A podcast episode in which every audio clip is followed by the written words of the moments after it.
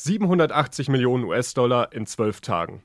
Über 400 Millionen US-Dollar in zehn Tagen für ein drei Stunden historisches Biopic über einen Physiker und es ist noch kein Ende in Sicht. Gestern saß ich noch in zwei randvollen Kinosälen, in Barbie und in Oppenheimer. Und das ist für uns natürlich ein Anlass, mal über Box Office zu reden. Zum einen, was gerade gut läuft, was gerade nicht gut läuft, was so semi-erfolgreich erfolgreich lief und was vielleicht auch in der Vergangenheit gut funktioniert hat und was nicht so gut funktioniert hat. Und dafür habe ich mir den Felix und den Moritz an die Seite geholt, um da einfach mal ein bisschen aus dem Bauch raus darüber zu philosophieren. Hallo. Hallo. Hi. Wenn du gestern noch im Kino saßt, bin ich erst heimgekommen aus meinem Urlaub. Au, wo warst du? Im Bayerischen Wald. Schön. Ja, drei Tage Wellness. Oh, drei, oh mein Gott, drei Tage Wellness klingt so gut. Ich will Ja. auch unbedingt wieder in Urlaub, aber ich finde auch schade, also ich hätte es, glaube ich, schade gefunden, jetzt hat vergangene Woche im Urlaub gewesen zu sein, weil ich musste jetzt halt in letzter Zeit ganz viel ins Kino rennen Ja. und äh, das hätte halt nicht geklappt mit Urlaub und dann wäre ich wahrscheinlich gespoilert worden für zwei sehr äh, wichtige Filme dieses Jahr auf jeden Fall. Das stimmt, ja. Ja, ich bin Ende September bin ich nochmal weg. Also nochmal zwei Wochen Italien, Ferienhaus. Was Ah. erstaunlich billig ist. Ich habe das noch nie gemacht tatsächlich, mir, eine, mir ein Ferienhaus zu mieten. Aber ich glaube, da zahlen wir insgesamt sind wir zu viert und wir zahlen 250 Euro für zehn Nächte. Ja. Klar, man muss sich um alles andere selber kümmern, aber Ja. ganz ehrlich, das ist für den Unterkunftspreis, ist, Es äh, ist kann halt- man machen. Ist halt umso mehr Leute mitkommen, umso billiger ist Ja, einfach und man genau. kann jetzt zur Not auch, ähm, also, also auch ein kleineres Ferienhaus, man kommt schon irgendwie zu viert, zu fünft unter, das ist Absolut. überhaupt gar kein Problem. Also ich habe letztes Jahr auf jeden Fall mehr für Kino ausgegeben, als du für deinen Urlaub dann. Ja, das ist der Vorteil, wenn man im Kino arbeitet. ja. ja. Tja, das würde ich auch gerne, aber ich habe leider zwei andere Jobs. ja. Gut. Ja, wollen wir einfach gleich mal reinstarten? Ich weiß nicht, wollen wir vielleicht einfach erstmal über dieses Phänomen Barbenheimer reden? Habt ihr beide schon gesehen? Also beide Natürlich. Filme. Ja. Beide Ich schon gesehen? beide sogar schon zweimal gesehen. Oh, ich wow. habe direkt ähm, in der Vorpremiere im Regina habe ich Barbie gesehen und am Tag darauf habe ich Oppenheimer geschaut und das habe ich gestern, also am Montag, habe ich nochmal erst Oppenheimer am Nachmittag im Gabo geschaut und am Abend dann äh, Barbie im wo im Ostentor. Ah, äh, findet ihr, findet ihr sie beide gleich gut oder wer hat diesen Kampf gewonnen? Das war ja immer die Frage. Es wäre immer Barbie oder Oppenheimer oder ist es bei euch ein Barbie und Oppenheimer oder ein Oppenheimer und Barbie? Kommt drauf an. Finan finanziell definitiv Barbie. Ich fand rein filmisch muss ich Oppenheimer sagen. Ich habe den gestern ja noch zum zweiten Mal geschaut. Ich fand ihn beim zweiten Mal noch mal viel besser als beim ersten Mal. Ich mochte ihn beim Hm. ersten Mal schon. Ja. Aber ich fand ihn so gut gestern. Er ist Ah, gestern okay. tatsächlich ähm, zu meinem Lieblings-Nolan-Film geworden. Oh, Was? was? Und zu ein, ja, Okay. einer von, von ich glaube, 35 oder was, 5 von 5 Filmen. Also ich habe ihn gestern, habe ich diesen, diesen halben Punkt noch zugesprochen, weil ich war wirklich überwältigt tatsächlich. Also Wow. ich glaube, es lag ein bisschen daran, dass ich jetzt schon wusste, was auf mich zukommt, vor allem inhaltlich. Ich habe diesen Wikipedia-Eintrag jetzt schon nur einmal ins Hirn bekommen. Ich habe ihn jetzt zum zweiten Mal gehört Mhm. quasi. Ich glaube, das hilft viel, weil einfach wahnsinnig viele Namen vorkommen, die nicht wirklich eingeführt werden, die aber alle irgendwann irgendwie relevant sind. Ja. Und ich glaube, da kommt man beim zweiten Mal einfach noch mal ein bisschen besser mit und ich konnte mich beim zweiten Mal auch einfach viel mehr noch mal auf tatsächlich den Film Oppenheimer konzentrieren, als nur auf die Handlung. Mhm. Und zum Ja. Beispiel die Musik, ich hatte davor schon gehört, dass sie großartig ist, bevor ich ihn das erste Mal gesehen habe, ist mir nur halb aufgefallen beim ersten Mal und jetzt habe ich die letzten zwei Wochen nichts anderes mehr gehört, weil es ist großartig, also Mhm. habe ich festgestellt, Ja. als ich es daheim gehört habe. Und dann gestern im Kinosessel, es war schon echt geil. Also ich kann nur empfehlen, Oppenheimer noch ein zweites Mal zu schauen. Ja, er dauert drei Stunden, aber ist schon echt geil. Ähm, habt ihr die beiden, also ich habe beide auch schon gesehen, ich habe beide im O-Ton gesehen, ich weiß nicht, wie war es bei Ich euch? auch, beide also auch, auch Oppen, Oppenheimer auch beides Mal O-Ton, Ja. okay. Nee, ich habe Oppenheimer auf Deutsch gesehen. Mhm. Also, und für mich hat eigentlich, also für mich hat, ich habe sie nur einmal gesehen, schon Barbie gewonnen, insofern, dass er der unterhaltsamere Film ist auf jeden Fall. Also, der ist auf jeden Fall leichter zugänglich.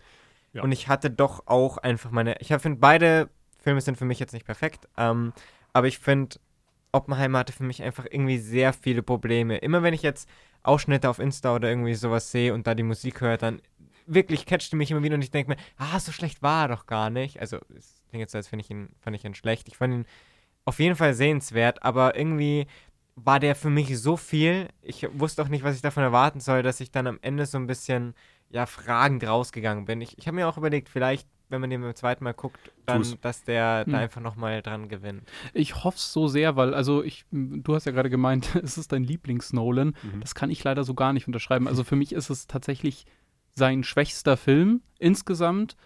Aber ich würde sagen, ich mag Insomnia noch ein bisschen weniger, weil der ist halt so wenig besonders. Also da, der hat tolle Bilder, der hat eine tolle Musik, äh, der hat tolle SchauspielerInnen, ähm, vor allem Schauspieler, weil die Frauen leider wieder mal gar nicht zur Geltung kommen in Oppenheimer.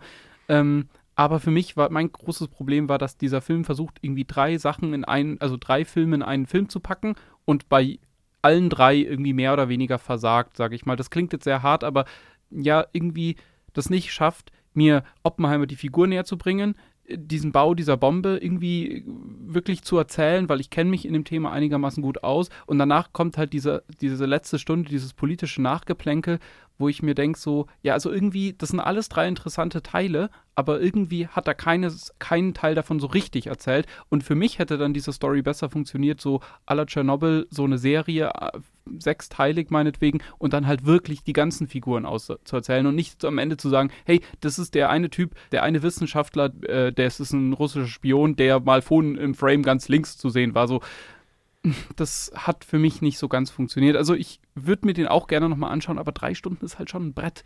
Und ich bin aus dem Film gegangen, nicht mit wie bei Tenet, der auch nicht perfekt ist, aber wo ich wirklich danach war, ich muss den nochmal sehen, ich muss den nochmal sehen, ich will das verstehen, ich will verstehen, was da passiert ist. Und bei Oppenheimer dachte ich mir so, ja, okay, ich habe ihn gesehen, ich habe nicht das Bedürfnis, nochmal reinzugehen, ehrlich gesagt. Was ich halt so spannend finde an dem Film, ist, dass er so konsequent aus der ersten Person erzählt wird. Ja. Dass er sich so konsequent nur auf die Sichtweise und auf diese Person Oppenheimer Mhm. beschäftigt. Und ich fand, dass die Charakterzeichnung für mich zumindest ziemlich gut funktioniert. Und zwar schon recht zum Anfang, allein mit die, in dieser Szene mit dem vergifteten Apfel. Mhm. Ich fand, allein das hat mir, hat mir schon so einen ziemlich genauen Rahmen von dieser Person gegeben, gefühlt zumindest. Und wie gesagt, also visuell müssen wir uns nicht drüber unterhalten. Ja, Es ist, der sieht ist, großartig Ist aus. großartig, musikalisch ist es phänomenal. Ähm, Wer hat denn die Musik gemacht? War das wieder äh, Ludwig Göransson. War wieder, Göransson. okay. mhm. Der hat auch, auch bei Tenet äh, Genau, gemacht, seit gell? Tenet macht ja. er die Genau, Musik. weil da Hans Zimmer abgesagt hat, weil er Dune machen wollte. Mhm. Zum Glück. ähm, ja, zu Barbie kann ich auch noch ein, zwei Worte sagen. Ich fand ihn beim zweiten Mal tatsächlich schwächer als beim ersten Mal. Während, wo ich Mhm. Oppenheimer einen halben Stern mehr gegeben habe, habe ich bei Barbie tatsächlich noch einen halben abgezogen, Mhm. weil ich habe es Mhm. jetzt schon gesehen, ich wusste jetzt, was auf mich zukommt. Es hatte für mich nicht mehr so diesen gleichen Flair, wie als ich jetzt zum ersten Mal Barbie geschaut habe. Kann ich mir vorstellen, aber für mich auch die Gags, die ich im Trailer schon gesehen habe, haben für mich zum Beispiel beim Film jetzt nochmal funktioniert. Der hatte viele neue Szenen und der ist ja auch durchaus, also der ist ja wirklich intelligent auch, aber natürlich steckt da storytechnisch nicht so viel drin wie in dem drei Stunden Oppenheimer. Das kann ich mir auch vorstellen. Aber für mich hat er auch einfach als, wenn man nicht nur einmal guckt habe, äh, super funktioniert. Wie war es bei dir, Moritz? Wen würdest du da vorziehen? Äh, also ich war ein riesen Barbie-Fan. Ich hatte lange nicht mehr so viel Spaß wirklich im Kino und habe laut gelacht und auch also Barbie war auch für die ganze Audience da Ja. richtig cool. Ich war in der Sparkling Sack Preview Ja, und ähm, genau und äh, zwar halt auch im O-Ton und ja, das ganze Kino hat, es gab teilweise Szenenapplaus und am Ende auch äh, haben die Leute geklatscht. Also es war wirklich mal wieder ein Film, wo ja so wirklich das Kino begeistert war. Ich glaube vergleichbar, also da war es noch ein bisschen krasser, war als ich damals Endgame gesehen habe tatsächlich. Da war es richtig krass, also gerade bei dieser Endschlacht dann da, wo sie sich da so versammeln, da gab es halt so Standing Ovations und so. Also das war, ich bin nicht so der riesen Marvel-Fan, aber das, das reißt einen dann schon mit, wenn da Ja. so richtig Stimmung im Kinosaal ist. Ich glaube, dass der tatsächlich nicht so gut funktioniert, vielleicht, wenn man halt das nicht hatte. Weil meine Freundin ist auch reingegangen mit Freunden und die meinte, ja, sie hatten tatsächlich so eine ganz komische Audience. Die haben halt nicht gelacht, die haben nicht laut gelacht, die haben, die haben den Film nicht so abgefeiert. Und das ist halt eher ein Event, dieser Film, würde ich sagen. Und ich glaube, wenn der nicht mehr diesen Event-Charakter hat, dann funktioniert der einfach nicht so gut. Was ich aber sagen muss, ich fand den wirklich, wirklich, wirklich gut und ich verstehe nicht die Kritik, die ihm oft hinterhergeworfen wird, dass dieser Film dann wiederum sexistisch gegen Männer ist, weil man dann am Ende eine Traumwelt hat, eine Barbie-Welt. Wenn dann die Frauen wieder regieren, dann ist ja alles gut. Was sagt ihr zu diesem Kritikpunkt? Da würde ich gleich nochmal drauf eingehen, aber ich, mich würde jetzt erstmal eure Meinung dazu interessieren. Ziemlicher Schmarrn. Ja, also ich, ich sehe das ähnlich. Ne? Ich finde, ich kann verstehen, warum Leute das so missinterpretieren, weil, wie Mhm. du gesagt hast, äh, okay, das ist ein bisschen spoilermäßig, aber Ja. am Ende regieren halt nicht, regieren, nicht beide, sondern halt wieder praktisch alle Barbies. Hm. Aber ich finde, der Film erzählt halt so überspitzt und möchte das ja auch so ein bisschen äh, einfach alles karikieren. Mhm. Und deswegen kann ich mir vorstellen, für die Leute funktionieren wahrscheinlich auch die ganzen Gags nicht, weil die Mhm. natürlich sich über beide Geschlechter auch eigentlich lustig machen, natürlich auch über Männer. Mhm. Aber wer das halt nicht schätzt, der, der versteht halt den Film vielleicht auch nicht. Ich muss sagen, er hatte eine der besten Jokes überhaupt und das ist der, äh, der Godfather-Joke. Ja. Der Godfather und der Zack Snyder-Joke, die sind so großartig. Ich habe ich hab, äh, ist der Moment, wo wir uns wahrscheinlich alle ein bisschen ertappt gefühlt ja. haben. Absolut, ja, absolut, absolut. Nee, ähm, ich würde sagen, äh, Barbie funktioniert dann, wenn du eine Person bist, gerade als Mann, glaube ich, wenn du über dich selbst lachen kannst. Und ja. wenn du das nicht kannst, dann wirst du in Barbie keinen Spaß haben und äh, dann eben zu so einem Schluss finden, weil ich finde, dieser Film ist so unglaublich plakativ in seinen ganzen Mes Messages, aber was er eben trotzdem erwartet, und deswegen würde ich dir zustimmen, Felix, dass du gesagt hast, der ist ja doch intelligent, er erwartet halt von den Leuten am Ende diesen Sprung, hey, was habe ich da jetzt eigentlich gerade gesehen? Und am Ende ist nicht alles wieder gut, weil alles wieder beim Alten ist, sondern es wird praktisch diese Welt, die wir heute in unserer wirklichen Lebensrealität erleben, die wird da einfach auf den Kopf gestellt. Und wenn du dich am Ende dann drüber aufregst, hey, das ist ja sexistisch gegen Männer, jetzt halt nur, weil die Frauen wieder regieren und ja, den Männern wird dann so ein paar kleine Zugeständnisse gemacht, genau diese Welt gibt es halt umgedreht bei uns. Ja gegenüber Frauen. Und ich finde, wenn du dich darüber aufregst, wenn die Leute in diese Falle tappen, dann ist das eigentlich das, das größte Kompliment für diesen Film, weil dann hat, ist er so subtil trotzdem noch gewesen, dass sie es nicht kapiert haben. Ja. Und für mich, also ich finde nicht perfekt, ich finde vor allem diese emotionale Geschichte mit dieser Mutter-Tochter ist arg platt und mhm. auch am Ende Barbies Geschichte, die entwickelt sich nicht im Film, sondern es wird am Ende nur so äh, erklärt wie eine dumme Exposition. Das finde ich ein bisschen schade. Also deswegen, das stört mich ein bisschen dann insgesamt. Aber ich finde, ich gehe da raus, bin erheitert, weil der so viel so witzig war. Mhm. Ähm, aber gleichzeitig bin ich auch zum Nachdenken angeregt. Genau, ja. Der das schafft, ist schon bewundernswert. Mhm. Ja, ich fand auch gegen Ende waren es ein vielleicht ein bisschen arg viel jetzt Monologe. Mhm. Das, ich fand es gegen Ende hat sich ein bisschen gezogen, weil du hast diese, äh, diesen Just Ken Song, der mhm. einfach wahnsinnig viel Spaß macht, ja. der wahnsinnig geil ist. Ich, ich habe schon ein bisschen Angst vor meinem Spotify-Rap dieses Jahr. Ja. der wird da definitiv drin ja, vorkommen. Ich pump den auch die ganze Zeit schon. Er ist großartig, aber dann nimmt der Film halt direkt wieder extrem hart das Tempo raus und ich finde gerade in den schnellen Szenen, in den richtig spaßigen, funktioniert der richtig gut. Mhm. Und dann kommen eine halbe Stunde Monologe von allen Figuren quasi. Ja. Und das hat sich dann gerade beim zweiten Mal, fand ich, ein bisschen gezogen. Es ist okay, es ist kein, definitiv kein schlechter Film. Es ist vor allem ein wahnsinnig unterhaltsamer Film. Ja. Mhm. Aber ich werde ihn mir wahrscheinlich nicht nochmal im Kino anschauen und Oppenheimer vermutlich schon. ja, okay. Ja, gut, nee, also okay. ich glaube, wie gesagt, das, was ich vorhin gemeint habe zu Barbie, ich fand ihn großartig, aber ich glaube, das ist ein Film, wenn du zehn Freunde zu Besuch hast und Freundinnen zu Besuch, dann kann man das zusammen abfeiern. So. Ja, aber Barbie werde ich mir jetzt nicht an einem ruhigen Abend alleine mal anschauen. So, dafür taugt der nicht so richtig. Also der macht Spaß, aber der macht Spaß so in der Gruppe.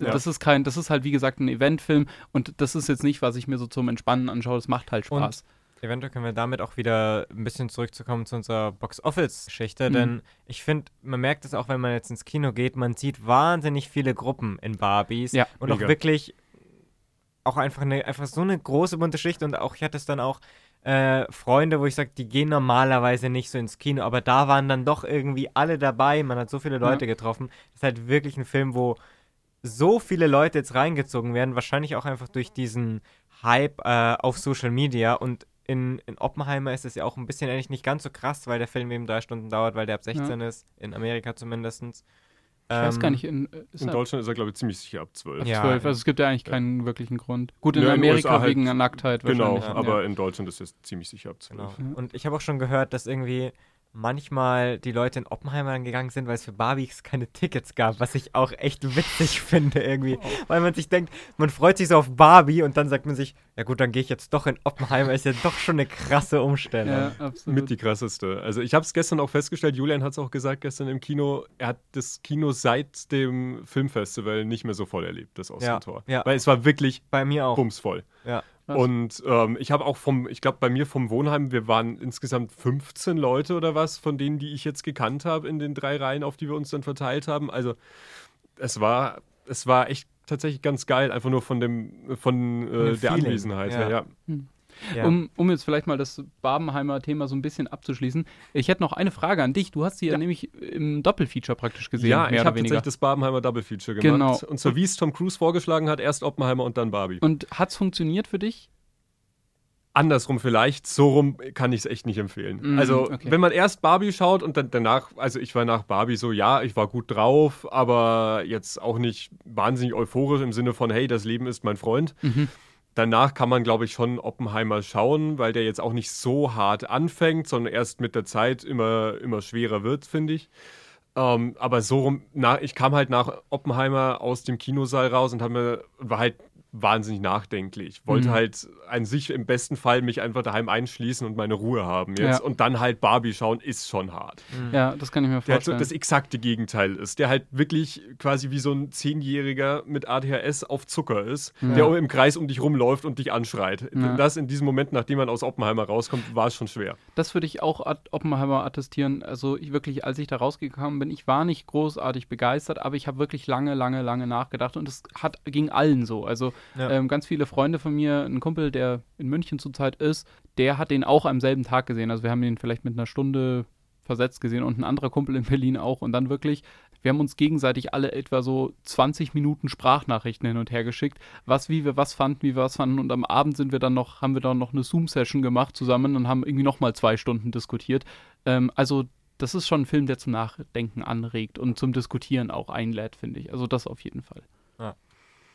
Und ich um auch wieder kurz zum Thema zurückzukommen, ich finde es gut, dass der auch so gut läuft, tatsächlich, Oppenheimer. Mhm. Bei dem wurde am Anfang ja prognostiziert, ja, der wird wahrscheinlich ungefähr sein Geld wieder einspielen, aber Stand jetzt, der hat innerhalb von 10 Tagen 400 Millionen US-Dollar eingenommen. Mhm. Weißt du, was der gekostet hat? Äh, 100 Millionen. Okay, Genauso plus, wie Barbie. Plus, plus äh, nochmal das gleiche an Werbung wahrscheinlich. Ja.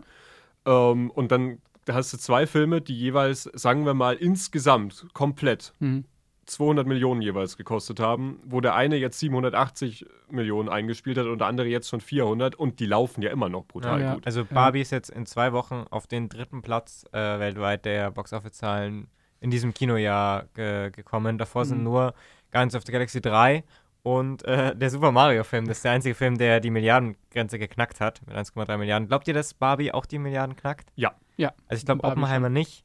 Nee, Oppenheimer nicht, das muss er aber auch nicht. Das ist, ja. also ich glaube, das war auch niemandes Anspruch, als man diesen Film gemacht hat. Mhm. Also es ist sowieso gut, dass er so, so gut läuft, ähm, ja. aber ich glaube, das ist auch vor allem ein Prestigeprojekt natürlich, also Absolut. Studio, Studio Sowohl fürs Studio als auch für den Regisseur, als auch ja. für die Schauspieler. Also Robert absolut. Downey Jr., die werden da alle jetzt nicht die Marvel-Gagen bekommen haben. Mhm.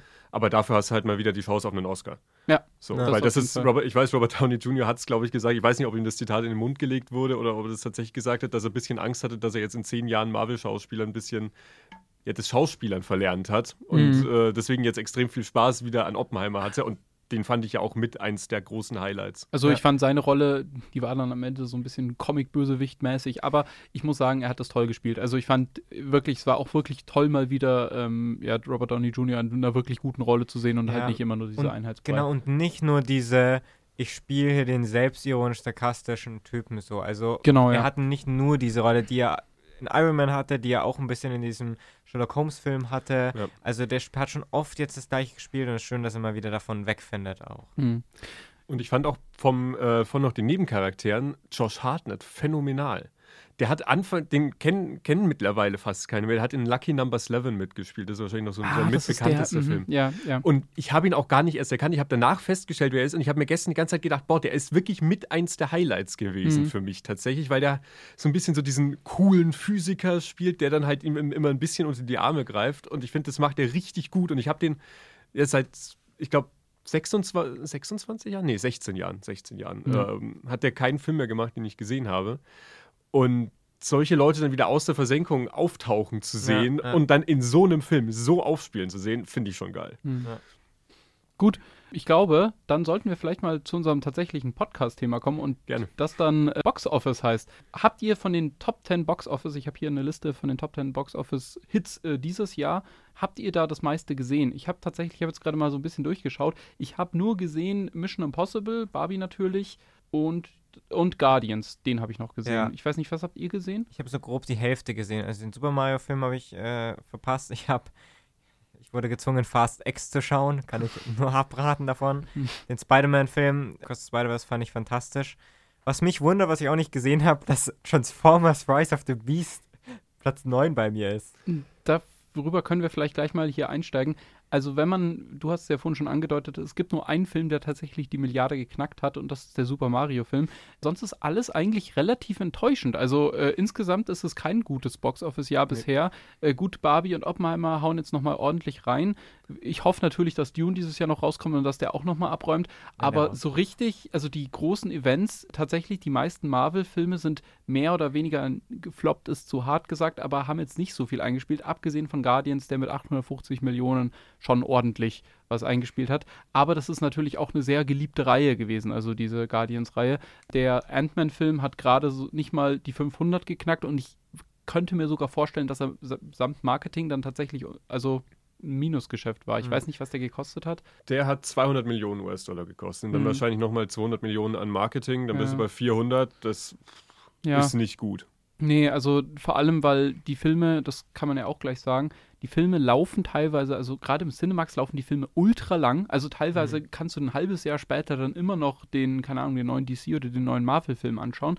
Ich weiß noch, dass äh, der Tor 4 damals, der, der lief so lange, also wirklich, der lief locker vier Monate oder sowas. Es war absurd, wie lange dieser Film lief. Aber teilweise überschneidet sich dann tatsächlich die Kinolaufzeit mit der schon Streaming-Auswertung ja. auf Disney Plus. Und das ist halt schon krass. Ähm, ich könnte mir vorstellen, dass das halt ein Riesenproblem ist, gerade für die Marvel-Filme, weil ich bin jetzt nicht der riesen Marvel-Fan. Mir liegt es nichts dran, dass ich das jetzt sofort sehe und ich brauche auch den Marvel-Film nicht auf der großen Leinwand. Ähm, aus, abgesehen von Guardians jetzt vielleicht. Aber ich muss sagen, wenn ich jetzt halt, sage ich mal, ein Schüler wäre, also so diese, die Zielgruppe, die das eigentlich anspricht, ein Schüler, der jetzt nicht, sage ich mal, viel Geld hat oder vielleicht auch keinen Nebenjob hat, ich würde auch nicht unbedingt ins Kino in jeden Marvel-Film rennen, wenn ja. der halt einen Monat später auf Disney Plus landet, wo ich ihn mir umsonst anschauen kann. Also das ist halt schon ja ein Problem und ich könnte mir vorstellen, dass es gerade für Marvel ein Riesenproblem ist, diese frühe Streaming-Auswertung. Aber da sind sie selber schuld dran. Ja, absolut. Also ich habe da auch kein Mitleid, aber ich, ich würde nur sagen, das ist vielleicht ein Erklärungsansatz, wie es dazu ja. gekommen sein könnte. Und man merkt ja. auch, glaube ich, ein bisschen einfach, die Qualität der Filme, dass die abnimmt, mhm. das spricht sich halt auch rum. Also ich meine, bei Super Mario, Guardians, auch Spider-Man Across the Spider-Verse, der jetzt bei mir auf Platz 5 ist, der auch nicht ganz so viel gekostet hat. Das sind alles Filme, wo die Leute rausgegangen sind und gesagt haben, ja, der macht Spaß, schau ihn dir an. Und okay, äh, Fast X, ich weiß nicht, warum der noch immer so weit oben ist. Aber, ähm, und diese anderen schlechteren Filme wie Shazam oder auch ja Ant-Man, mhm. wo sich rumspricht, das ist so ein Müll, wie du ihn schon immer oft gesehen hast, da geht dann auch halt keiner rein. Das ist ja auch was, äh, was hier Indiana Jones nachgesagt wird, dass der, also viele, also gerade in der Kritik ist der gar nicht gut weggekommen und auch am Boxoffice hat er relativ ja. versagt. Der, der macht wahrscheinlich sogar Minus. Ja. Also der schafft es, glaube ich, also gut, wenn man Werbung noch mit draufrechnet, ich glaube, der hat jetzt 400 Millionen wieder ja, eingenommen. Irgendwie sowas, ja. Ja, 350 Millionen hat er wieder eingenommen und der hat 300 Millionen gekostet. Ja. Klar, ja. wegen, es war das gleiche Problem gehabt wie Mission Impossible, der hat 100 Millionen draufbekommen wegen Corona, mhm. weil sich da einfach alles verzögert hat und die ganzen Produktionsbedingungen einfach ja. katastrophal waren. Aber trotzdem, unterm Strich hatten sie 300 Millionen dafür gezahlt. Dann nochmal das gleiche, wenn man es für Marketing rechnet, dann machen die da ein dreistelliges Millionengeschäft und zwar noch nicht mal irgendwie ein, ein 200 Millionen, sondern 300 Millionen minus. Und das ist eine Katastrophe für ein Studio. Hm. Ja, also ich glaube, es wird ja am Ende, ohne jetzt dazu spoilern, angedeutet, dass es zumindest in dem Universum könnte es weitergehen. Äh, das wird ja so ein bisschen angedeutet mit der letzten Szene. Äh, muss nicht sein, aber könnte. Und ich würde sagen, nach der Pleite mit Harrison Ford noch an Bord, äh, sehe ich da schwarz, ehrlich gesagt. Also ich glaube nicht, dass da noch viel, jetzt die nächsten Jahre sehr viel kommen wird, ehrlich gesagt. Was ich mir vorstellen könnte, dass sie halt irgendwie serientechnisch was auf Disney Plus hauen oder sowas. Aber also ein Film würde sich aktuell wohl nicht lohnen.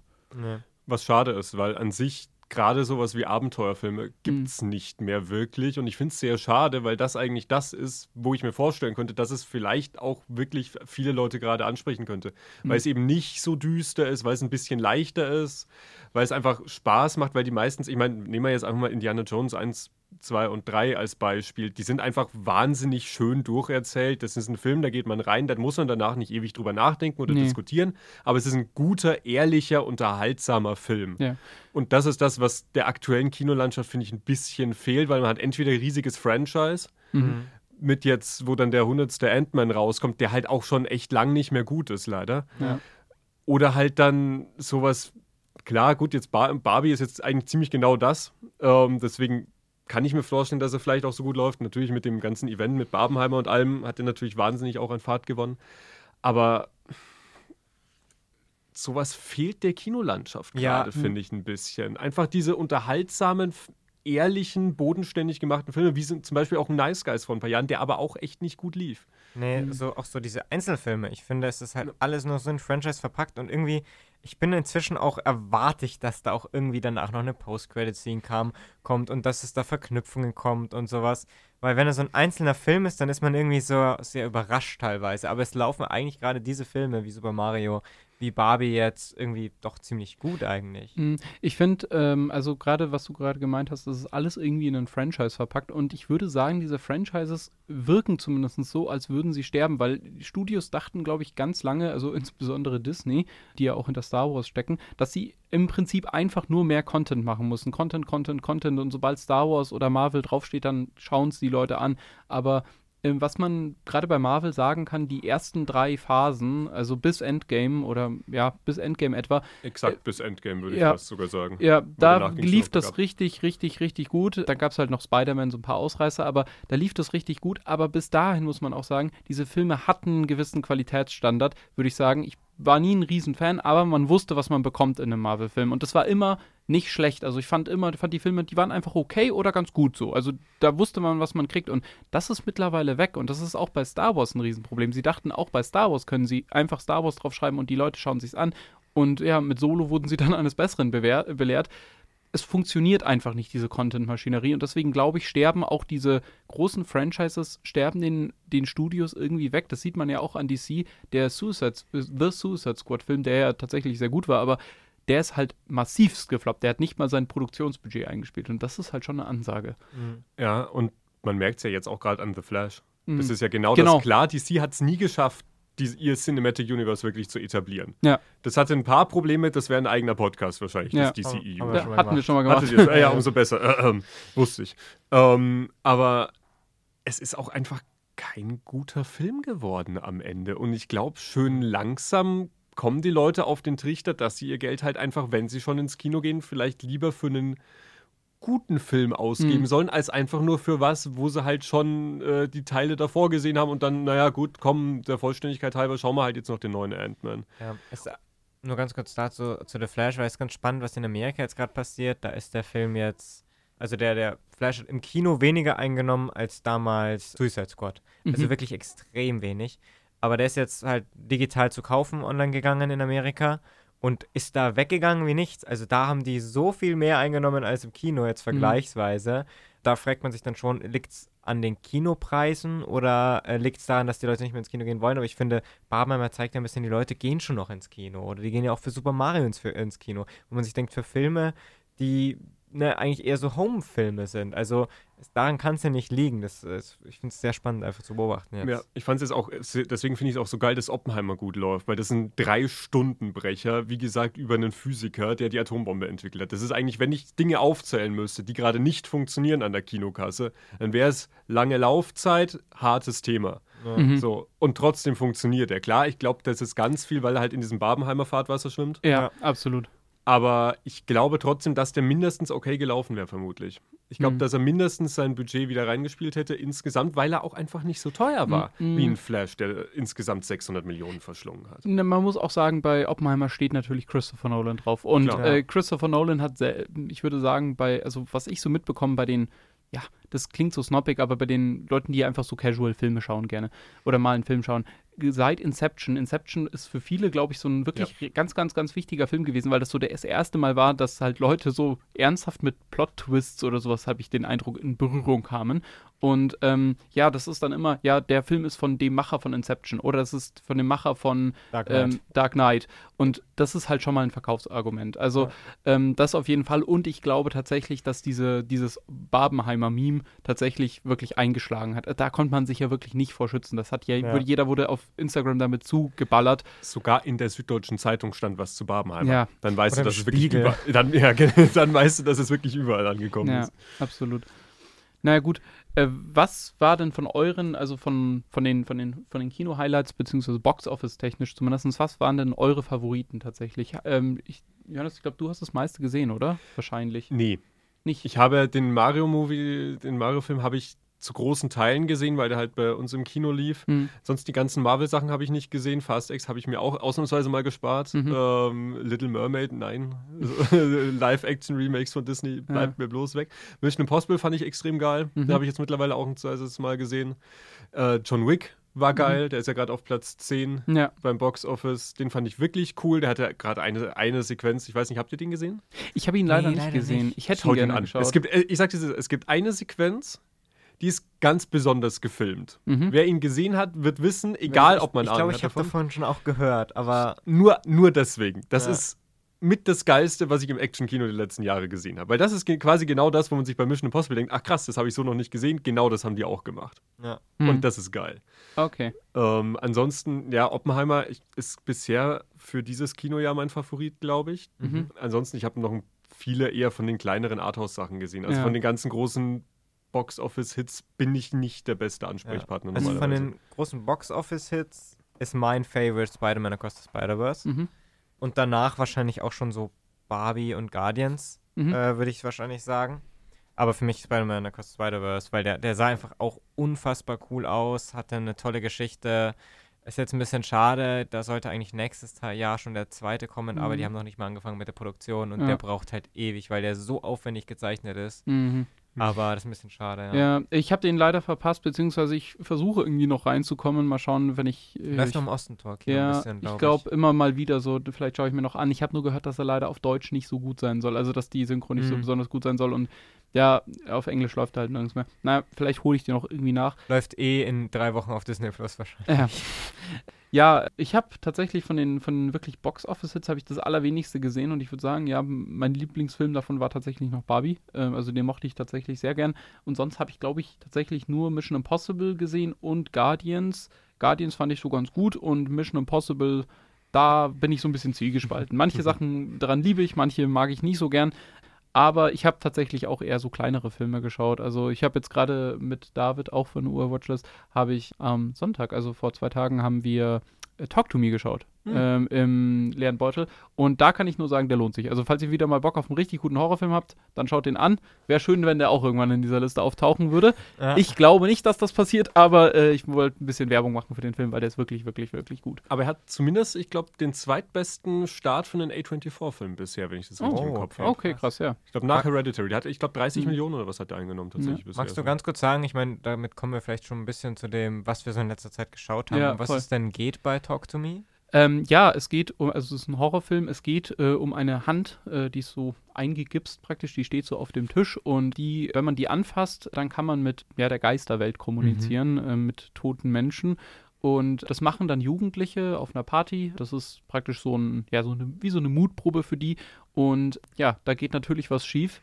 Und was dann passiert, das will ich euch nicht vorwegnehmen, aber ich kann so viel sagen. Ich fand, das war ein wirklich, wirklich, wirklich guter Horrorfilm, weil der nicht auf Jumpscares setzt, wirklich permanent so ein richtig mulmiges, ekliges Gefühl macht und teilweise so ein paar richtige Schockmomente hat. Aber nicht, weil Okay. eben, weil, weil man eben so Jumpscare-mäßig erschrickt, sondern weil du kannst halt wirklich kaum auf die Leinwand schauen, weil da was passiert. Also ich würde den auf jeden Fall anschauen. Ich würde sagen, am meisten vergleichen würde ich ihn mit Hereditary oder einem Midsommar. Also so Okay. auch vom, vom, vom Stil her. Also den kann ich wirklich total empfehlen. War ein großartiger Film. Und äh, von zwei Regisseuren, die Australier sind beide, also der Film spielt auch in Australien. Und vielleicht kennt ihr den YouTube-Kanal Rucker Rucker. Die haben früher relativ aufwendige Videos gemacht, die extrem gewalttätig waren. Also das ist dann so, Ronald McDonald äh, schießt einen Burger King zusammen oder sowas.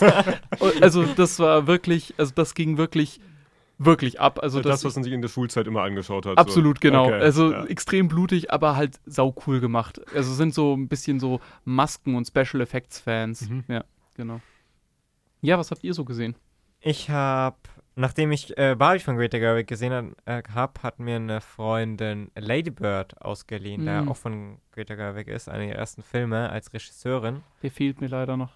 Ja, also ich fand ihn sehr sehenswert. Es ist, es geht um äh, ein Mädchen, das sich selbst Lady Bird nennt, so äh, die letztes Jahr von der Highschool ungefähr. Und es ist im Grunde ein ziemlich klassischer Coming-of-Age-Film, also mit Liebesprobleme und Schulprobleme und äh, Konflikt mit den Eltern.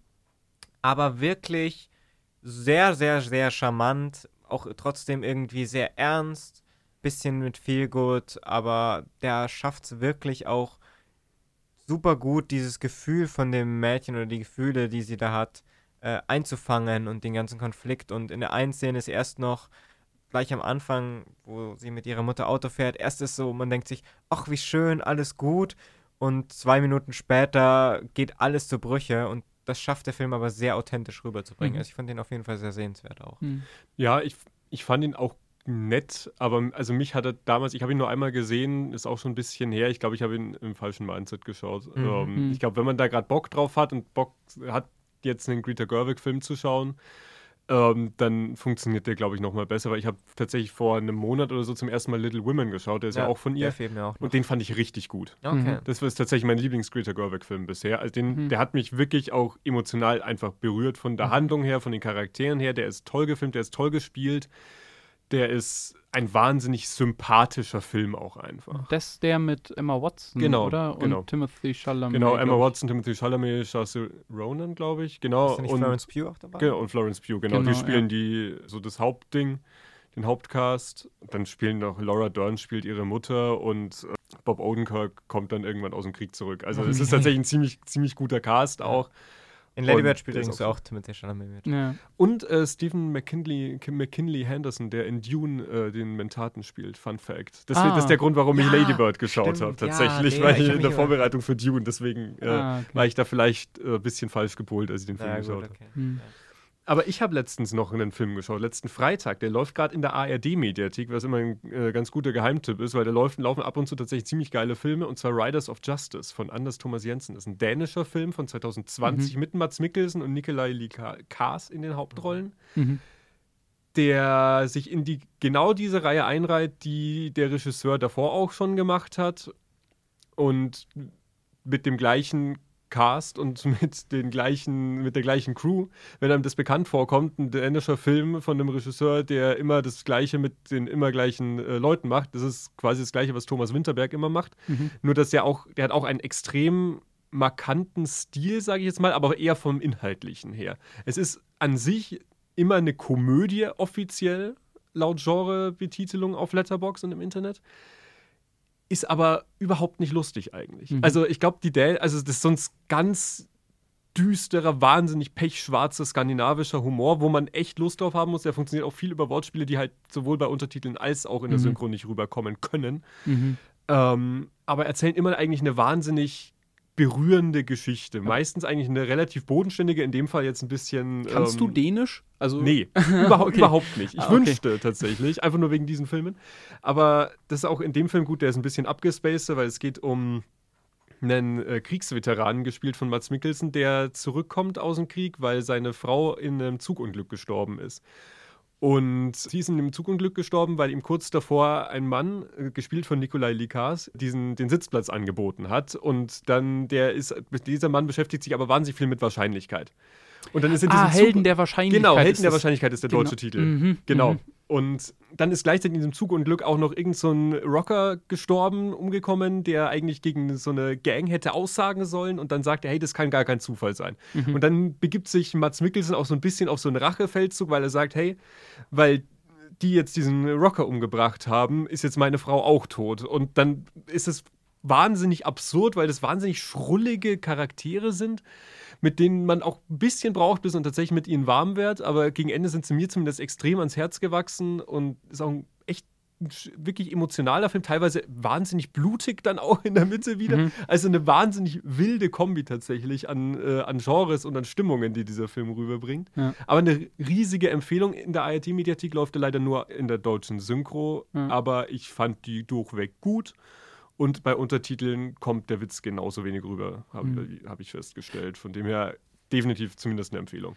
Da, ich kann da tats- tatsächlich noch was anschließen, beziehungsweise auch an den Film davor, weil es ja vorhin kurz um Timothy Chalamet ging. Ähm, ich habe mir zum einen Bones and All endlich mal angeschaut. Oh. Ich fand, der war gut, aber der war so durchweg abartig. Ich mochte den überhaupt nicht. Ich Was? fand, Ich ich mochte fand, den. also ich war wirklich, ich habe den mit meiner Freundin zusammen angeschaut und wir saßen teilweise so nebeneinander und dachten uns einfach nur so, what the fuck, was schauen wir da gerade an? Ja. Und ähm, also ich fand, der war halt, ich, ich mochte den zwar, aber ich fand, der hat so Sachen einfach in den Raum gestellt, dass es jetzt halt irgendwie so eine Kannibalen-Society gibt, dass es irgendwie, dass es so ein Ding ist. Ich Mhm. weiß nicht, also ich glaube nicht, dass es ein wirklich Ich glaube, ein Ding ist. glaub, der spielt ja in irgendeinem Südstaatenstaat in den Ja. USA. Also ich Nee, habe nee, mir die, die, ich die, mich die reisen ja durch die Die Staaten. durch die Ja, ja, aber, Zeit. aber irgendwo immer durch die Pampa. Also Ja, bei ja. den absoluten Rednecks. Ich habe mir Ja. immer ein bisschen über die USA lustig gemacht. Ich dachte, es ist einfach nur ein Shitpost von Luca Guadagnino, ge einfach Mhm. gegenüber Amerika, so wie er sich vorstellt als Mhm. Europäer. So stelle ich es mir nämlich auch ungefähr dass es dort abläuft. Aber ansonsten hat der Film für mich nicht funktioniert. Ich, für mich war es auch Ebene. irgendwie ganz, ganz eigenartig. Also wirklich, ich hatte den danach, ich habe mich richtig schmutzig gefühlt, als ich den geschaut habe. Und ich dachte, dann dachte mir dann irgendwie gut, dass ich den jetzt mal geschaut habe, aber ja, den werde ich mir nicht wieder angucken, glaube ich. Ja, ich also- fand ihn nicht schlecht. Also ich fand ihn eigentlich, das war schon ein guter Film, aber ich fand den so, so verstörend irgendwie. Aber nicht auf eine Weise, dass ich darüber nachdenken will. Ich will das einfach wieder vergessen. Äh, Vielleicht ganz kurz, äh, Bones and All ist eine Liebesgeschichte, Roadtrip Ja. mit Timothy Chalamet und sie heißt Taylor Russell, genau. Sie Mhm. hat noch nicht in so vielen Filmen mitgespielt. Und das Besondere ist eben, darum ist eine Liebesgeschichte, aber die beiden sind Kannibalen. Ja. Genau. Und ich muss sagen, für mich persönlich hat der Film damals sehr gut funktioniert. Also für mich hat er das wirklich geschafft, einerseits irgendwie schön auszusehen und sich gut anzufühlen und diese Liebesgeschichte zu erzählen und andererseits super brutal zu sein und super weird mit diesem, mit diesem ganzen ähm, Kannibalen-Zeugs. Und ich glaube, auch das ist ja nicht so realistisch gemacht, dass die Mm, sich gegenseitig riechen können und Ja, sowas ja. ist ja ähm, sie halt Humbug eigentlich. Ja, ja, klar. Ähm, deswegen, ich, ich, kann, ich konnte es so akzeptieren, deswegen fand ich, der hatte wirklich so eine ja, spannende, spannende einfach Prämisse und für mich hat die, ist sie auch voll aufgegangen. Für mich hat sich so angefühlt, dass ähm, ja, äh, sich der Regisseur dachte, hey, stell dir mal vor, Heroin wäre Menschenfleisch. Und dann erzählen wir jetzt einfach so eine Junkie-Geschichte von einem Junkie-Pärchen, aber die nehmen halt nicht Heroin oder Crack oder weiß ich nicht was, sondern die sind halt jetzt Kannibalen. Mhm. Und ich, für mich hat das nicht so richtig funktioniert. Also ich, wie gesagt, du sagst, du konntest diese Liebesbeziehung, da hast du irgendwas gespürt. Ich würde sagen, gar nicht. Das sind einfach zwei zutiefst kaputte Menschen. Und ähm, wenn überhaupt, dann ist es irgendwo ganz, ganz, ganz toxisch, was die da beide am Start haben. ich fand es sehr spannend trotzdem. Ja, also wie gesagt, ich fand den zwar gut, aber ich will mir die nie wieder anschauen. Okay. Ja. Ähm, aber Thomas Winterberg, weil das war ja dein letzter Call. Ich habe mir noch, ich habe die Jagd endlich mal nachgeholt. Geil. Das ist ein super Film gewesen. Ich hatte Nachtschicht im Krankenhaus und ich saß in der Psychiatrie, also im Gang als Sitzwache und habe mir die Jagd angeschaut. Also mir ging es danach auch schon mal besser. Ähm, aber äh, das ist wirklich ein großartiger Film. Also der war wirklich, der geht richtig unter die Haut und ja, also äh, wirklich war begeistert in einem äh, irgendwo negativen Sinn. Also ich war danach so richtig, richtig getroffen und betroffen von dem Film. Ich verstöre immer gerne Leute mit dem Fakt, dass ich den Film, glaube ich, mittlerweile schon fünf oder sechs Mal gesehen habe und Mhm. ich habe Bock, den gleich nochmal zu schauen, jedes Ja. Mal, wenn ich drüber nachdenke. vielleicht ganz kurz, um was es geht. Ähm, es geht um Matt Mickelson äh, und sein Charakter ist Kindergärtner und er bekommt ähm, den Vorwurf, der ist aber unbegründet, also das, ähm, er hat das nicht gemacht. Aber, Wahrscheinlich. Nee, das ist du schon, sagen, es ist sogar es, wird, explizit? es wird gesagt, weil die, ähm, die Tochter, also die, die in Ja, der stimmt, Accused- gen genau dieser. Ja. ja. da, also wollen wir jetzt nicht spoilern, aber er wird zu Unrecht der Pädophilie beschuldigt. Und von einem Kind, ähm, das praktisch behauptet, er hätte was bei ihr gemacht. Und dann wird er natürlich aus seinem Job geschmissen und erfährt halt vor allem eine soziale Ächtung. Ähm, genau, und wie dieses Dorf bzw. dieser Ort, wo er lebt, eben um, damit umgeht und wie auch mit seiner Familie umgegangen wird und so weiter, das erzählt alles dieser Film. Und ich finde, der tut das auf eine Weise, das macht wirklich richtig betroffen, vor allem, weil man eigentlich die Leute so ein bisschen nachvollziehen kann, wenn die wirklich denken, er hätte das gemacht, er hätte halt ein kleines Kind äh, angefasst, dann kann ich verstehen, dass die ihn, naja, nicht so gut behandeln. Ähm, aber ich finde, das ist ein Film, der wirklich unter die Haut geht und sich vor allem so einem sehr komplexen oder ja, sehr schwierigen Thema, sehr sensiblen Thema, aber wirklich, wirklich annimmt und das auch gut macht. Und ich würde sagen, das ist nicht unbedingt einfach. Ja. Also gerade bei diesem Thema. Der klingt auch schon so hart. Also, Ja. Gibt es auf Amazon Prime zu schauen, also äh, absolute Schauempfehlung. Ich weiß nicht, Absolut. wie lange der da noch ist. Ist leider dort nur auf Deutsch zu sehen. Das ist halt wieder ein dänischer Film und der ist dort nur auf Deutsch. Äh, Ich bin da nicht so ein Fan von. Das ist allgemein bei Amazon immer ein Problem. Manchmal hat Amazon einfach nur die deutsche Synchron, nicht Ja, mal das äh. Original. Das verstehe ich halt nicht so ganz. Ja, äh, ich habe beide Fassungen gesehen. Es ist, der ist auch okay auf Deutsch. Mhm, also okay. der verliert nicht so viel, fand ich jetzt. Klar, Mats Mikkelsen im Original ist noch mal cooler, klar, aber ansonsten ist es jetzt keiner, der, wo ich jetzt sage, boah, nee, das geht überhaupt nicht, wie keine Ahnung, There Will Be Blood zum Beispiel, den könnte Mhm. ich mir nicht auf Deutsch anschauen. Ja, Das geht nee, gar absolut. nicht. Ähm, aber es ist für mich ist The Hand auch so wirklich das Paradebeispiel von einem europäischen Drama immer. Ja. Also, das ist, wenn ich wirklich denke, boah, ich schaue mir jetzt an und danach weiß ich, dass es mir schlecht geht. Ich, ich finde, das ist so der Anti-Weihnachtsfilm. Der hat so eine weihnachtliche Atmosphäre, aber der, äh, der, der, der, der, der, dieses ganze Dorf, eigentlich willst du dich da so wohlfühlen, aber es ist wirklich so, es ist so der, das ist halt das Gegenteil von einem Feel-Good-Film einfach. Ja. Absolut. Ohne dass da jetzt besonders viel Gewalt zu sehen sei oder sowas. Also, naja. Habt ihr noch irgendwas äh, zu erzählen, irgendwas geschaut, was ihr, worüber ihr noch reden wollt? Sonst hab- hätte ich noch einen letzten Film, aber. Ja, ich habe nicht, ich hab wer auch noch einen, ich habe neulich gesehen, Solaris. Oh, Mhm. von Tarkovsky? Nicht den von Tarkovsky, sondern Oh den Gott. von Steven Soderbergh. Mhm. Habe ich nicht gesehen, ich habe deswegen. den ich leider mich auch nicht zurück. gesehen. Ja, ich habe leider den, den Original nicht geschaut. Ich habe nur auf die Lauflängen geschaut. Der von Tarkovsky dauert drei Stunden. Dieser Film von Steven Soderbergh, den ich gesehen habe, dauert eineinhalb Stunden. Da denke ich mir auch, okay, hm, kann das funktionieren? Es spielt George Clooney mit und es basiert auf so einer Geschichte von Stanislav Lem. Das ist ein ähm, Science-Fiction-Autor. Und ja, äh, der Film hat so, ist so ein bisschen so ein klassischer Sci-Fi-Film. In dem Sinne, dass, naja, äh, George Clooneys Figur muss auf einmal ins Weltall, weil irgendwas ist bei einer Station schiefgelaufen und er soll da ein bisschen aufklären, was denn da Mhm. los ist. Und dabei, oder bei dieser Mission, muss er seine Vergangenheit aufarbeiten. Das klingt ein bisschen klassisch, wer, wer viele Science-Fiction-Filme anschaut und sowas. Ich fand den Film eigentlich ganz sehenswert. Also ich Mhm. fand ihn auf jeden Fall sehr spannend, aber er hat mich am Ende dann, war so irgendwie die Auflösung so, ja, okay. Also es hat mich jetzt nicht auch umgehauen. Ich Mhm. weiß nicht, wie der Originale ist. Kann, magst du dazu was kurz was sagen? Das hat jetzt aber nichts mit Trisolaris zu tun, nichts oder? mit Trisolaris, also nichts mit der Buchreise von diesem chinesischen Autor äh, Liu, ähm, sondern es ist ein eigenständiger Film. Ah, okay. Hm. Also, ich kenne nur das Original von Tarkovsky von 1972 aus der Sowjetunion damals. Und äh, wenn man diese Prämisse hört und man sich denkt, boah, das könnte richtig gut als europäisches Drama funktionieren und das tut's Mhm. tatsächlich. Also, das ist ein Mhm. extrem schwerer Film von der gesamten Atmosphäre her, aber auch davon, wie er erzählt ist. Der ist extrem langsam erzählt, der ist extrem meditativ, wie man es an sich von Tarkovsky auch kennt. Der braucht lang, bis er in die Gänge kommt. Dann hat er ein paar wahnsinnig unangenehme, also wirklich fand ich beklemmende Paranoia-Szenen in der Mitte mal. Ist es so das Sowjet 2001?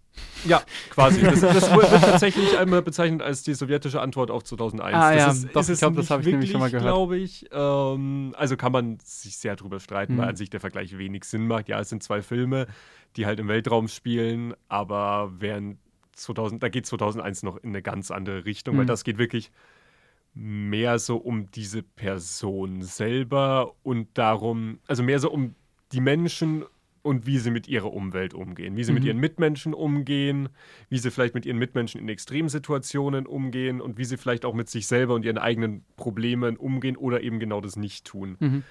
Und das ist ein wahnsinnig, mindestens ein wahnsinnig interessanter Film, ein wahnsinnig philosophischer Film. Also wenn man Bock hat, Mhm. sich quasi eine philosophische Abhandlung durchzulesen, aber lieber mehr Bock auf einen Film hat eigentlich in dem Moment, kann man sich den anschauen. Ja, oder und grundsätzlich die meisten. Ich würde Tarkovsky-Filme. ich würd sagen, der den ich nicht gesehen habe, ähm, mit George Clooney von äh, Steven Soderbergh, der ist, hat diese Ansätze, der ist spannend, äh, hat auch sowas, wie gehe ich mit den anderen um in Extremsituationen, aber ist, glaube ich, längst nicht so, ohne den anderen jetzt gesehen zu haben, so extrem und so ausufern. Wie gesagt, der dauert auch nur eineinhalb Stunden, also den kann man sich auch gut mal anschauen im Mhm. Vergleich zu so einem Drei-Stunden-Film. Also ich muss auch sagen, Solaris hatte, also der von Tarkovsky hatte mit eins der coolsten Enden, die ich, glaube ich, je Okay. gesehen habe, wenn ich das richtig im Kopf habe. Das ist, ist ewig her, das ist, glaube ich, vier, fünf Jahre her, dass ich den gesehen habe, aber also, boah, also es ist echt eine Empfehlung. Hm.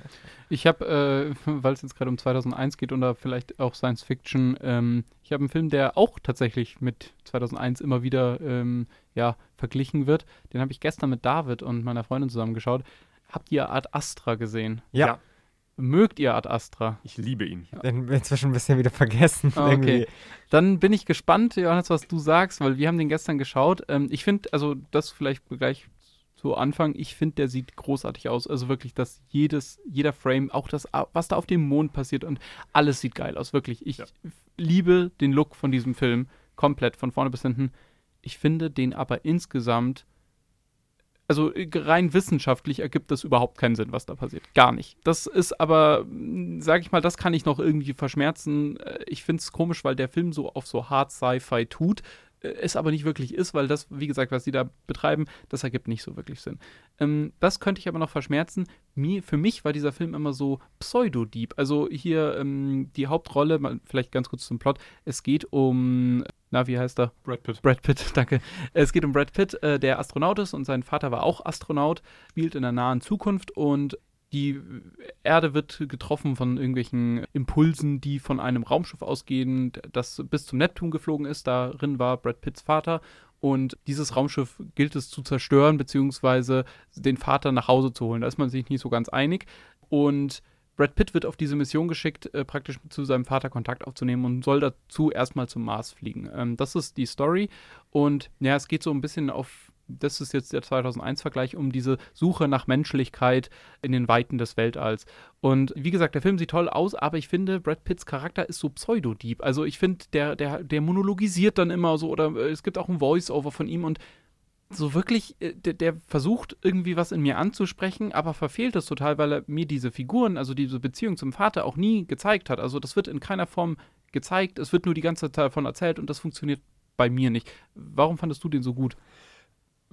Ich finde, der Film hat einige Probleme. Ich finde, mhm. gegen Ende wirkt er die Handlung ein bisschen zu schnell ab. Ich mhm. finde, dieses Voice-Over auch nicht immer gut. Das, der, war, mhm. der war ein bisschen in der Produktionshölle oder mhm. ziemlich. Deswegen weiß ich, der wurde tatsächlich, das Voice-Over wurde vom wegen auf Studiowunsch nachträglich hinzugefügt. Mhm. Ich will diesen Film immer so ein bisschen für das sehen, was er hätte sein können, ohne mhm. die Probleme, die er hat, weil das, was er auch ist und was er vielleicht nicht ganz so gut ist, wie er hätte sein können. Ähm, finde ich großartig. Ich finde, es gibt, na, ich habe noch wenig Filme gesehen, auch ein 2001 hat das für mich nicht geschafft, die so diese Verlorensein in wirklich dieser Unendlichkeit des Weltraums so gut mhm. rüberbringt wie der, wenn er dann tatsächlich am Ende, oder was heißt am Ende, so ab Mitte des Films, glaube ich, tatsächlich vom Mars dann aufbricht Richtung Neptun dann, mhm. dann finde ich das eine wahnsinnig isolierende Atmosphäre mhm. einfach. Ja. Und ich war da immer, ich fand ihn wahnsinnig, ich finde ihn wahnsinnig immersiv, diesen Film. Ich mhm. bin da immer richtig drin. Ich habe ihn auch, ich glaube, zweimal während der Corona-Lockdowns gesehen. Mhm. Das hat tatsächlich zur Atmosphäre, glaube ich, nochmal beigetragen. Ja, ich habe ihn 2019 gesehen im Kino äh, und dann in den Lockdowns jeweils einmal. Ich finde den Film einfach wahnsinnig atmosphärisch. Er, das, er ist nicht so gut, wie er hätte sein können. Definitiv ja. nicht. Und er also, hat einige Probleme. Ich verstehe auch voll, wenn man dem nicht, wenn man den nichts oder nicht viel abgewinnen kann. Für mich persönlich hat er einfach so eine gewisse Note getroffen, die mir einfach sehr viel Spaß ja. Ich, ich, also ich habe ihn im Kino damals gesehen und ich habe ihn mir dann auch auf Blu-ray sogar gekauft mhm. und dann nochmal angeschaut und jetzt eben das dritte Mal, soweit ich weiß, gesehen. Also ich will diesen Film so gern mögen, weil ich liebe den Look. Ich mag alles, was da erzählt wird. Ich finde auch dieses, diese Suche nach Menschlichkeit und gerade was du gesagt hast, dieses atmosphärische, dieses, ich bin wirklich fernab jeglicher Zivilisation. Es sind Menschen, also ich muss, ich muss mehrere Monate fliegen, um oder eine Reise hinter mich bringen, um zur nächsten Menschenseele zu kommen. Das, also wirklich, das schafft dieser Film. Aber mich nervt dieses Pseudodiepe irgendwie. Ich komme darüber nicht so ganz hinweg. Ja. Also, ähm, das, was ich mich erinnern kann, ich habe den damals auch, glaube ich, im Kino gesehen. Und das war so einer der nicht ersten Sci-Fi-Filme, aber von dieser Art, die mhm. wirklich dieses ein bisschen realistische Sci-Fi, wir haben Transport- und Luftprobleme etc. Mhm. und sowas und der so einfach diese Weite des Alls so wirklich so ausführlich zeigt. Und diese Szene, die ihr gerade angesprochen habt, mit als er vom Mars ausbricht, ich fand das sah auch so super aus und das mhm. ist mir auch noch im Gedächtnis geblieben. Mir ist nur, ich weiß nicht genau, wie das Ende funktioniert. Ich weiß nur, dass ich da ein bisschen unzufrieden damit war, weil es so ein bisschen hier, wir haben jetzt den Konflikt und jetzt lösen wir ihn irgendwie auf. Mhm. Genau. Also ich kann mich da auch nicht mehr so richtig dran erinnern, weil es irgendwie so für mich ja bedeutungslos dann mhm. war und deswegen würde ich den, hätte ich damals gesagt, auf jeden Fall war der gut für mich und würde das vielleicht auch heute noch sagen, weil ich ihn lange nicht mehr gesehen habe. Vielleicht muss ich ihn nochmal anschauen. Ja. Aber der hatte, da war dann so ein bisschen unvollständig einfach mhm. mich oder unvollkommen. Ich, also, ich finde, in diesem Film steckt so unfassbar viel drinnen tatsächlich. Also jetzt Stichwort Affe, das wird mhm. Sinn ergeben, wenn man sich den Film anschaut. Stichwort Affe oder auch Stichwort Mondrover. Das sind wirklich äh, Sequenzen, die sind richtig, richtig, richtig toll. Und da denke ich mir so, ich will davon einen ganzen Film sehen. Ich will auch dieses, da, äh, es geht ja, also Tom, äh, äh, Brad Pitts Charakter ähm, spielt einen ein Offizier, soweit ich weiß, vom, ich glaube, er ist Major, vom äh, Space Command. Also das ist die praktisch die, also von die Streitkräfte der Vereinigten Staaten, diese Space Force. Und die dann auch in den Raumschiffen, also die haben dann auch da Waffen dabei und da gibt es dann diese Schießerei auf dem Mond zum Beispiel oder so.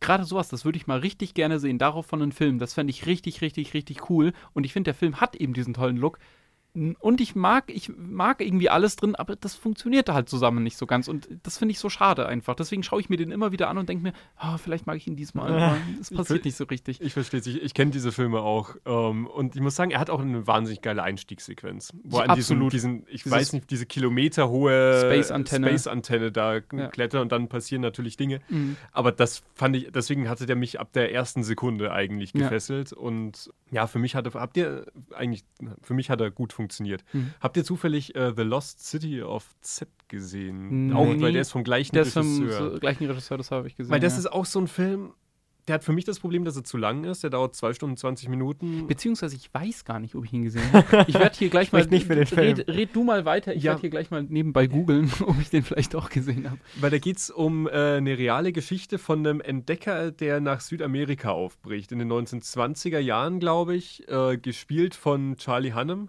Robert Pattinson spielt auch mit. Der ist. Der Film ist an sich ich weiß nicht, das ist so ein Film, den würde ich gerne noch besser finden. Der könnte, der ist so kurz davor, der ist wirklich ganz, ganz knapp davor, richtig, richtig gut zu sein. Mhm. Aber ein bisschen was fehlt mir. Und deshalb hatte ich bei, das ist ja an sich das Gleiche, was du ein bisschen bei Ad Astra beschreibst, mhm. wo so, da ist eigentlich alles drin, was ich geil finden sollte. Mhm.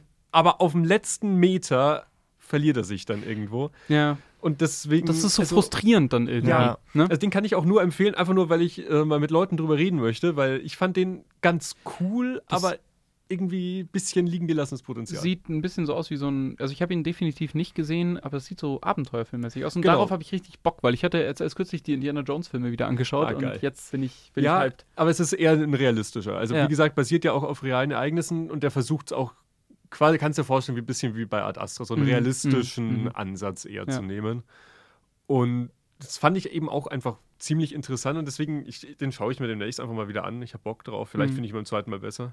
Also ja. ich fand ihn immer noch gut, ja. aber jetzt nicht so, nicht so gut, wie er hätte halt sein können, wenn mhm. er einfach noch mal ein bisschen, ja, ich sage immer gern, knackiger durchinszeniert gew gewesen wäre. Ja. Einfach, entweder passiert an manchen Stellen ein bisschen mehr oder er dauert einfach eine Viertelstunde kürzer. Ja, ja. Verstehe. Habt ihr noch sonst irgendeinen Film, den ihr zurzeit zuletzt geschaut habt? Wollt ihr noch was loswerden? Nee, ich bin durch. Ich schaue derzeit viel Serie. Ich habe jetzt angefangen, Game of Thrones nochmal anzuschauen mhm. und schaue derzeit Star Wars äh, Rebels in ah. Vorbereitung auf Ahsoka. Genau. Ah, ja. Ja, ich habe auch filmmäßig habe ich es eigentlich abgeklappert, weil ich einfach immer Barbie, Oppenheimer und Mission Impossible halt nochmal angeschaut habe. Einfach rotiert. Ja, ja, ja wirklich.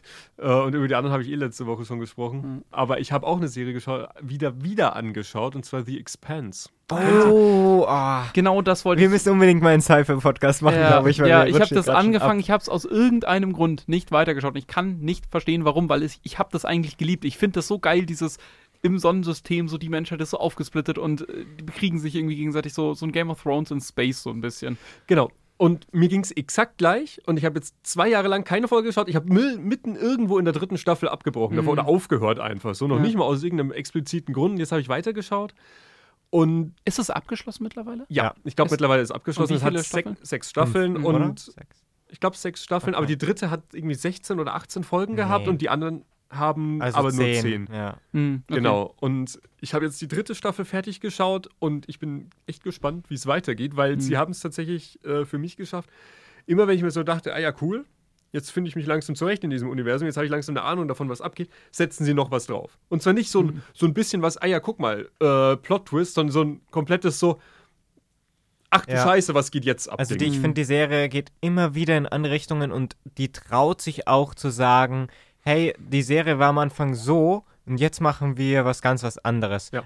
Die Handlungsstränge sind dann zwischenzeitlich, so dritte, vierte Staffel, glaube ich, nicht ganz so super. Da sind sich die meisten ja. einig, dass das dann ein bisschen abhaut. Es Aber die Sache ist, irgendwann kommt dann wieder was anderes. Also mhm. man, ja, es ist sehr abwechslungsreich und es ist halt wirklich toll, mal so eine realist, in Anführungszeichen realistische politische Sci-Fi-Serie zu sehen. Ja. Absolut. Und sie sieht auch ganz okay aus. Sie also sieht super aus. Also, also ich fand, naja, jetzt gerade in der dritten Staffel gab es so ein, zwei Sachen, die so ein bisschen so mehr aussehen, aber jetzt nicht schlimm. Sie, Nee. sie sind halt insofern schlau, weil sie halt alles immer, keine Ahnung, jetzt die großen CGI-Raumschiffe, die zeigen sie halt dann im absoluten Dunkel des Weltraums. Also fällt es nicht so auf. Ja, und ich finde, wie sie das. Leute bewegen sich im luftleeren Raum. Super. Sieht einfach immer toll aus, wenn die da durch das All treiben oder mit ihren Magnetstiefeln rumlaufen. Das sieht immer toll aus. Ich frage mich Ja. jedes Mal, ach, wie haben sie das gemacht? Ja, Hm. also die fand ich, die hatten einen echt coolen Look. Ich finde die auch, die äh, Sets finde ich cool gebaut. Ich finde die cool beleuchtet vor allem. Die Figuren finde ich eigentlich durch die Bank weg alle mindestens okay. Ja. Es gab jetzt, ich hatte jetzt noch keine Figur, glaube ich, wo ich gesagt habe, ach nee, jetzt schon wieder die. Es gab Ja. ein paar, wo ich mir gedacht habe, naja gut, ist jetzt nicht mein Favorite, aber okay. Hm. Ich finde, man merkt es ihnen an, dass sie sich sehr an die Bücher halten. Ich habe Ja. die Bücher nicht gelesen. Ich habe hab mich letztens mit einem, gelesen. ich habe die letzten, ich habe mich letztens mit einem unterhalten, der hat sie äh, nach der Serie auch gelesen und der hat gesagt, sie halten sich ziemlich nah dran. Und ich finde, das merkt man. Da einfach dadurch, dass es recht wenig, ich sag mal, Leerlauf hat. Weil Mhm. halt immer wieder dann was passiert oder sich gerade was anbahnt, wo man sich denkt, oho, was könnte denn da jetzt Ja. passieren, auch wenn jetzt gerade vielleicht nicht das riesen Action-Set-Piece Und die abfackelt. Bücher sind auch insofern toll geschrieben, dass halt wirklich nach jedem Kapitel endet es so mit einem kleinen ähm, Cliffhanger. ja, Cliffhanger. Ne? Mhm. Also jedes Mal denkt man sich so, ah, okay, wie geht es jetzt hier weiter? Und so funktioniert auch ein bisschen die Serie. Dann werde ich mir das vielleicht als nächstes anschauen. Ich schaue nämlich zurzeit mit meiner Freundin Lost und das ist Oh, auch in ja. jeder, jeder Folge Mhm. basically ein Cliffhanger. Ja. Äh, Gerade, also ich finde die ersten drei Staffeln, also, inklu- also die ersten drei Staffeln sind wirklich super, die sind grandios. Die vierte, da baut hat es dann für mich damals, weiß ich noch, ein bisschen abgebaut und dann, ja, verliert sich das Ganze so ein bisschen. Aber gerade sind wir jetzt halt gerade mit der ersten Staffel durch und jetzt hat Anfang äh, zweite Staffel und jetzt hat, ich liebe das, wenn die da diese Insel discovern und dann die ganzen, also ganz kurz vielleicht zu Lost, wer es nicht kennt, es geht um eine Gruppe an Überlebenden, die haben einen Flugzeugabsturz überlebt und landen auf einer Insel, auf der sehr mysteriöse Dinge passieren und wo, wo sich nicht immer alles gleich er erklären lässt. Und ob die Serie das dann überhaupt irgendwann erklärt, das müsst ihr leider selbst herausfinden. Aber es passiert halt, ja, es, ist, es funktioniert halt nach diesem Mystery-Box-Prinzip, äh, was der J.J. Abrams oder Damon Lindelof, der da äh, stilgebend für war, beides Writer für die Serie gewesen, ähm, die da sehr drauf setzen. Und es funktioniert halt vor allem die ersten Staffeln sehr, sehr, sehr gut. Ähm, ich weiß nicht, habt ihr Lost gesehen? Nee, leider nicht. Ah, dann würde ich es auf jeden Fall äh, euch empfehlen, euch ans Herz legen. Gibt es auf Disney Plus äh, komplett zu Okay. schauen. Ist aber tatsächlich ein Projekt. Also das hat sechs Staffeln und vor allem die ersten drei oder vier haben über 20 Folgen. Also das ist wirklich, das ist ein Brett zu schauen. Ja. Aber lohnt sich. Also die, vor allem die ersten drei Staffeln, das ist mit das Beste, was ich, oder das mitreißendste zumindest, was ich serientechnisch bisher gesehen habe. Also wirklich grandios auch geschrieben. Es geht auch um die ähm, ja, Hintergründe von jeder einzelnen Figur, die da praktisch mit auf der Insel ist und ja, wie die diese ganzen verschiedenen Charaktere praktisch zusammenspielen. Und da kann man auf jeden Fall viel Spaß mit haben. Alles klar. Haben wir wieder heute sehr viele äh, Film- und Serientipps auch noch Ja, am Ende Auf jeden rausgehauen. Fall. Hat jemand noch ein Schlusswort vielleicht? Vielleicht zu Barbenheimer ähm, fällt jemandem was ein. Nee, ich würde nur sagen, geht ins Kino, egal in welchem Film, ob es jetzt Mission Impossible ist, Barbie, Oppenheimer oder sowas wie Talk to Me, was kleineres. Ja. Ich glaube, derzeit läuft wirklich noch für jeden etwas. Und Ja. in, vor allem in diesem Kino hat man so viele gewaltige Filme, die sich lohnen im Kino Und anzuschauen. es laufen auch viele echt nette kleine Filme, gerade auch im Open-Air-Kino. Äh, Im Cinema Paradiso, da läuft jeden Tag was, wo man auch sagen muss, das ist jetzt dann auch nochmal abwechslungsreicher, weil sich Ja. weil sich es halt nicht am Kinoprogramm orientiert. Und in Ja. zwei Wochen äh, ist Stummfilmwoche in Regensburg. Da wird Stimmt. was aufgeführt wie Im Westen nichts Neues oder auch Metropolis. Mit- Metropolis, Metropolis, habe ich den Bock. freue ich ja, mich mega. sehr. Ich also ich auch bin da leider drauf. arbeiten am Dienstag, aber ich schaue mir vielleicht tauschen, da muss ich tauschen. Ich habe nämlich dahin. Metropolis tatsächlich noch nie gesehen, genauso Oh. wie Citizen Kane, muss ich auch noch Den- nachholen. Oh, Ich habe den in zwei Fassungen da. Oh je. Ja, Metropolis habe ich mir gedacht, als ich in Berlin im Urlaub war, ähm, okay, dann war ich in dieser, in der deutschen Kinemathek und ja, komm, 20 Euro für eine restaurierte Metropolis Blu-ray, ich kann es mir auch auf YouTube anschauen. Aber wenn ich jetzt schon mal da bin, habe ich mir für 20 Euro eine Ja. Metropolis Blu-ray angeschaut. Es gibt den Film vollständig auf YouTube, Ja, äh, ja. in genau der gleichen Fassung, aber ich will das Ding im Regal stehen haben. Also Ja, bin ich stolzer. Besitzer von äh, verschwendetem Geld. Ich habe sozusagen. halt nur so Szenen, so einzelne Szenen gesehen, aber ich habe den nie am Stück Ja, ist geschaut. phänomenal. Ja, Also finde ich es ist cool. mit einem der besten. Lass einen Sci-Fi-Podcast Ja, machen. sehr. Auf jeden Fall. Gut, dann würde ich sagen, finden wir jetzt hier mal ein, Sch Ja. ein Ende, ein, Sch ein Schlusswort. Bedanke mich fürs Gespräch und auch für die ganzen Serien- und Filmtipps von euch. Und dann hören wir uns äh, wahrscheinlich nächste Woche wieder. Mal vielleicht in einer anderen Konstellation, das wird sich dann zeigen. Bis dahin viel Spaß beim Filmeschauen.